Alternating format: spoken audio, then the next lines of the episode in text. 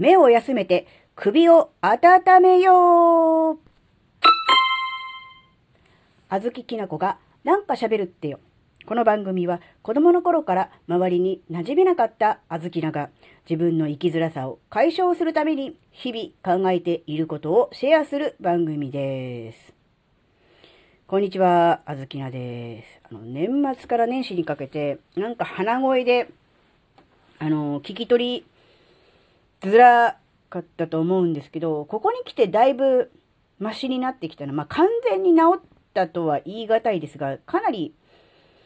なんだろう、マシになってきたなっていうふうに思うんですね。で、その間、あずきながどういうことに気をつけて何をやったかっていうのをちょっとね、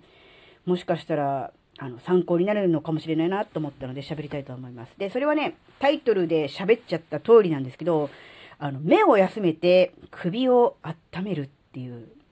それなんですね。なんだ、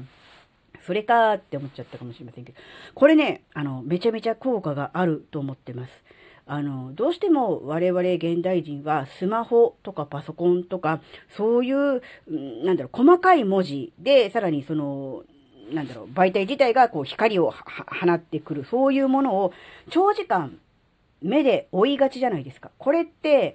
自覚ないけど、ものすごく脳とか、まあもちろん目もそうですけど、脳とかに、あの、疲労というかこうね、疲れさせているっていうことなんですよ。で、人間の情報の8割以上は、えー目から、えー入ってくるっていうのがありますから、その情報をシャットアウトするだけで、だいぶこう脳が休まるっていうことですよね。なので、あの、例えばですね、あの、体を、なんで横たえた方がいいとかね、休みましょうっていうと、こう、体を横にするとか寝るっていうことを考えると思うんですけど、あの、もちろんね、あの、体を、を動かさずにリラックスさせて横になるっていうのも休息としては有効だと思うんですが、その状態で、例えばスマホを見るとか、本を読むとか、そういうことをしていては、せっかく横になって体は休んでいても脳は休んでいないっていうことなんですよ。特に、うんスマホはやっぱりこう、なんだろうな、あの、スマホ自体がこう光を出すからこう目目に入ってきますね。だから文字を、細かい文字を目で追うプラス、うんなんだろう、まあブルーライトって言ってしまえばそうなのかもしれませんけど、そういう光源を常にこう浴びているっていうことで脳が興奮している状態、疲れさせている状態になってしまうんですね。なので、やっぱりこれは、うん、良くないということで、えースマホのね、画面を、えー見る、文字を読むということを、えー意図的にやめておりました。で、その代わりに何をしてたかっていうと、まあスマホからね、えー音楽をね、流したり、それも音楽もあの、派手な、リズムカルでこう、テンションが上がるような感じではなくて、こう、ゆったりとしたイージーリスニングとか、最近、いろいろあるじゃないですか、ヒーリング系の、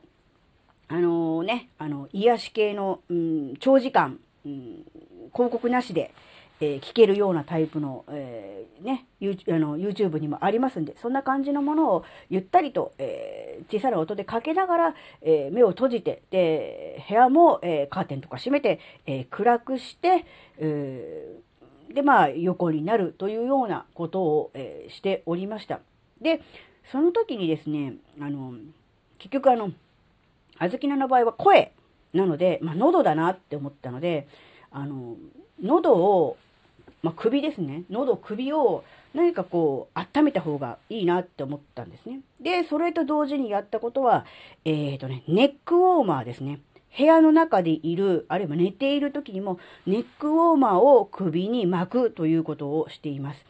ああ、そうですね。これあの、マフラーじゃいけないのかなって思った方いると思うんですけど、マフラーでも外でね、ある程度こう活動してる時はマフラーとかでも全然構わないと思うんです。脱ぎ着も簡単だしね。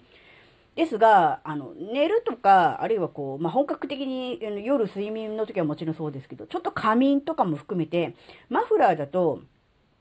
あの、やっぱこう、取れたりするから、こう、グッて結ぶとそこの部分がこう、コブになって、寝返り打ってる時とかも、まあ、邪魔といえば邪魔ですよね。そしてやっぱりこう、何かの拍子に、寝返り打った時にそのね、マフラーのこう、長く垂れ下がったところがこう踏んじゃってグッて首とかしまったりとかしたら大変じゃないですか。まあ、ないとは思うんですけど、そういうトラブル、無用な、うん、ことを考えると、まあ、ネックウォーマー。で、そんなにね、分厚いものでないくていいと思うんです。本当にあの、薄い腹巻きの首版みたいな、そういう感じでいいと思うんですよ。あの、首を温めるというよりかは、首を保温する、え熱を逃がさないというのが、まあ、目的なので、そこまで分厚くてしっかりしたものとかである必要はありません。それと、あまりにもサイズがでかくてブカブカしているものは、やっぱりこう、口の方まで覆ってしまうと思うんですよ。顎までっていうか口まで。そうすると、今度呼吸がしづらくなってくると思うので、ある程度、こう、なんて言うんでしょうね。そこまでは大きくないもの、ガバッとね、してないもので、えー、かといってギュッとこう、フィットしているものは、えー、苦しくなるし、えー、辛いと。うん、なので、なんて言うんだろうな、程よい、うん、隙間があり、程よい厚みの、え、ネックウォーマーを、なんとかこう見、見つけてですね、それを、あのー、使っていただくといいと思うんですよ。で、あずきなは最近夜寝るときもこのネックウォーマーをしてます。ついでに腹巻きもしております。で、お腹と、あと、首を冷やさないということだけで、だいぶ、あのー、寝つきが良くなりました。もちろんね、あの、ぐっすり寝られるっていうのももちろんそうですし、え体自体も、うん、なんだろうな、朝起きた時そんなに寒くなくいられるんですね。なので、うん、もちろん日中ね、昼間寒い時に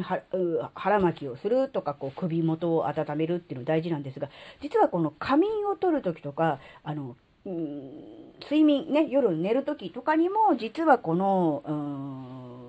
うん、ね、腹巻き、そして特にこの首元ですね、を冷やさないっていうのが大事じゃないかなって思うんです。あの、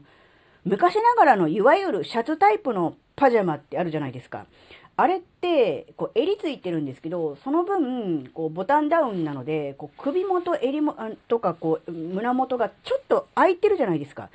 で、そこが、あるから、こう、熱が逃げるから、こう、体温調節ができていいっていうのもあるんですけど、ま、普段はそれでもいいと思うんですけど、ちょっと、あの体調が不良だと、えー、喉が痛いなとか、えー、ちょっと鼻水出てるなっていうような時はですね、あの、やっぱりこう首元を冷やさないということから考えると、やっぱこう首元にこう、うん、ふわっとしたね、でもあまりこうガバッとしてない、えー、ちょうどいい感じのネックウォーマーを、えつけて寝るというのもね、一つ方法としてはありかなと思います。で、実際あずきなもそれやってみて、やっぱりね、あいいなって思ったのでね、今回はそれをね、おすすめしたいなって思いました。